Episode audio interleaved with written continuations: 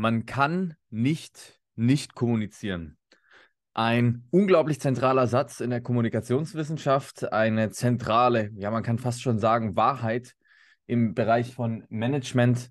Ein Satz, den Sie hoffentlich nie wieder vergessen werden. Man kann nicht nicht kommunizieren. Wir haben heute quasi am Praxisbeispiel der Online-Teilnehmer gesehen, auch wenn sie nicht kommunizieren, sie kommunizieren.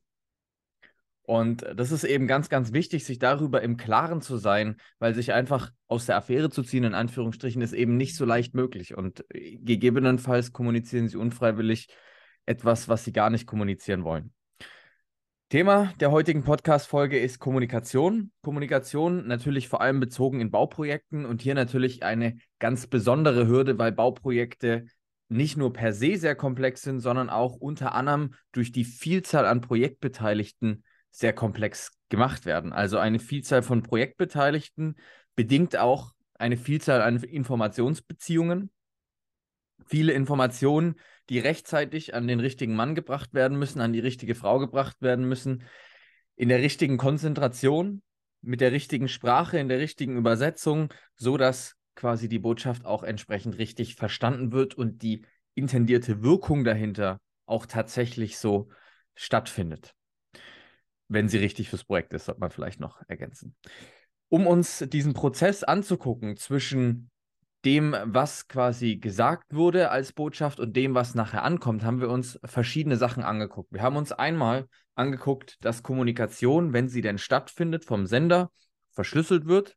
Also die Botschaft, die er aussenden möchte, wird verschlüsselt. Dann wird sie quasi losgeschickt über ein Medium, wird entschlüsselt auf der Empfängerseite und dann wird eine Botschaft wahrgenommen und die motiviert dann unter Umständen zu einer Handlung. So, jetzt ist es natürlich so, dass dieses Modell sehr einfach ist. Es findet natürlich auch immer eine Rückkopplung statt. Also pendelt sich das sehr dynamisch hin und her und dann ist es auch so, dass dieser Prozess nicht einfach losgelöst in einem Vakuum stattfindet, sondern von ganz vielen verschiedenen Sachen gestört werden kann. Also die Übertragung kann über Ablenkung, über weitere ähm, Menschen innerhalb also wir haben uns ja nur Sender-Empfänger angeguckt und so getan, als wären das nur zwei Personen, es können ja aber auch drei Personen da sein. Und plötzlich redet jemand dazwischen. Das war das Beispiel aus der Vorlesung. Also, und da ist es eben ganz wichtig zu verstehen, es gibt sechs Hürden, die überwunden werden müssen, damit Kommunikation seine volle Wirkung entfällt oder entfaltet und damit quasi auch gute Kommunikation ist. Die erste Hürde ist die Formulierung. Also gedacht heißt nicht immer auch gesagt. Ich muss das, was ich sagen will, so formulieren, dass es verständlich beim Gegenüber ankommen kann. Die zweite Hürde ist die Hürde der Aufmerksamkeit.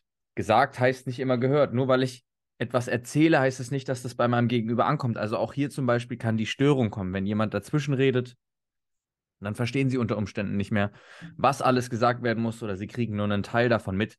Also das Hören, die Aufmerksamkeit ist ganz wichtig und sie sind natürlich als Sender so ein Stück weit in der Verantwortung, dass sie auch die Aufmerksamkeit bekommen, dass sie die Aufmerksamkeit vielleicht generieren oder auch nutzen, wenn sie die Aufmerksamkeit haben.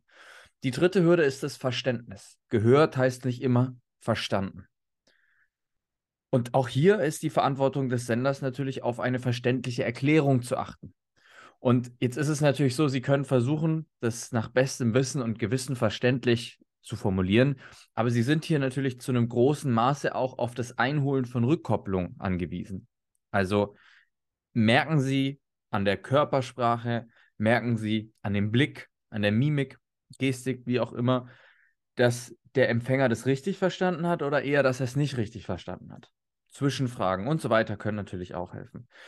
Die vierte Hürde ist dann die Hürde der Überzeugung. Nur weil er es verstanden heißt, heißt, hat, heißt nicht, dass er auch damit einverstanden ist.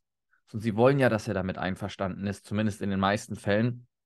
Vor allem dann, wenn es ums um, ums eine Hand, um eine Handlungsanweisung geht. Also, sie müssen Überzeugung aufbringen. Das ist die vierte Hürde. Sie müssen den anderen davon überzeugen, dass das richtig ist. Natürlich nicht einfach so. Wir kommen jetzt hier natürlich ganz schnell wieder in den Bereich der Selbstreflexion rein. Also bitte überzeugen Sie nicht um jeden Preis, sondern in dem Moment, wo Widerstand auftritt, Rückkopplung zum Thema Change Management, wo Widerstand aufkommt, denken Sie über den Widerstand nach. Widerstand hat eine Botschaft. Widerstand hat immer seine Berechtigung. Denken Sie nochmal darüber nach. Versuchen Sie die Perspektive zu wechseln. Ist es eine 6 oder ist es eine 9? Vielleicht habe ich ja total falsch gelegen und vielleicht ist die Wirkung, die ich erzielen möchte mit meiner Kommunikation, gar nicht die richtige. Und das merke ich dann durch Kommunikation. Also hier sehr wertvoll. Ähm, René Borbonus hat in, in der anderen Folge, die werde ich auch noch hochladen, gesagt, dass ein Dialog so ein Stück weit in seinem Wesen darin besteht, dass jeder, der daran teilnimmt, bereit ist, mit einer anderen Meinung wieder rauszugehen. Und ich halte das für eine ganz, ganz tiefe und wertvolle Wahrheit.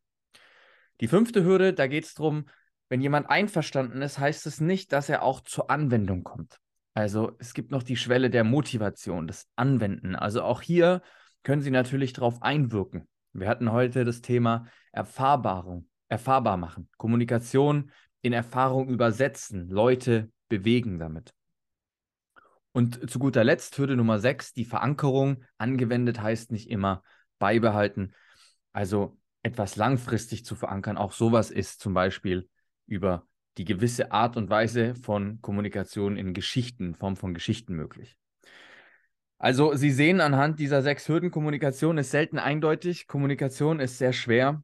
Es gibt sehr viele Missverständnisse, die auf dem Weg auftreten können. Und all sowas wirkt sich natürlich gerade im Rahmen eines Projektes unter Umständen dann ganz oft eben sehr negativ auf den Projekterfolg aus. Wir haben kennengelernt, dass es auch verschiedene Ebenen gibt, die teilweise gleichzeitig kommunizieren, also verbale Ebene, ich gebe Ihnen eine Botschaft. Die Botschaft auf verbaler Ebene, die kann dann über vier Ohren gehört werden. Friedemann Schulz von Thun. Beziehungsebene, oder andersrum angefangen, Sachebene, Beziehungsebene, Selbstoffenbarung, Appell. Dann kommt aber das Auge quasi mit dazu, was noch die nonverbale Ebene, die Körpersprache wahrnimmt. Das Ohr nimmt natürlich auch die paraverbale Ebene mit. In der Morabian-Formel haben sie gelernt, wenn da ein Widerspruch besteht zwischen den Ebenen, also der sagt was, aber irgendwie passt der Tonfall nicht dazu, dann glauben sie eher der paraverbalen Ebene. Die ist bis zu 5,5-fach so stark wie die verbale Ebene. Das heißt, wenn paraverbal was anderes sagt als die verbale Ebene, dann hängen sie höchstwahrscheinlich an der paraverbalen Wahrheit fest und nicht an der verbalen Wahrheit. Und die Körpersprache ist nochmal stärker als die, als die paraverbale, nämlich nochmal 1,5-fach fast. Das heißt, wenn die Körpersprache dann auch nochmal was anderes sagt, dann haben sie sozusagen in Anführungsstrichen die Wahrheit der Körpersprache, der sie folgen. Sie können aber auch über Kontext kommunizieren räumlich. Wo findet das Gespräch statt? Ist noch jemand anders dabei? Was war davor? Was kommt danach? Was soll danach kommen? Was ist eigentlich so der Rahmen, in dem das Gespräch stattfindet? Und dann noch über Artefakte. Wir hatten über Uhren, über Autos gesprochen, über Kleidung, über Urkunden an den Wänden. All sowas ist natürlich auch dann Bestandteil von Kommunikation und äh, spielt natürlich für die Botschaft dann nachher auch eine wichtige Rolle. Und was eben nochmal ganz wichtig ist zu betonen, Sie sollten die Beziehungsebene treffen, wenn Sie was bewegen wollen, weil die Beziehungsebene entscheidet darüber, was auf der Sachebene überhaupt erst möglich ist.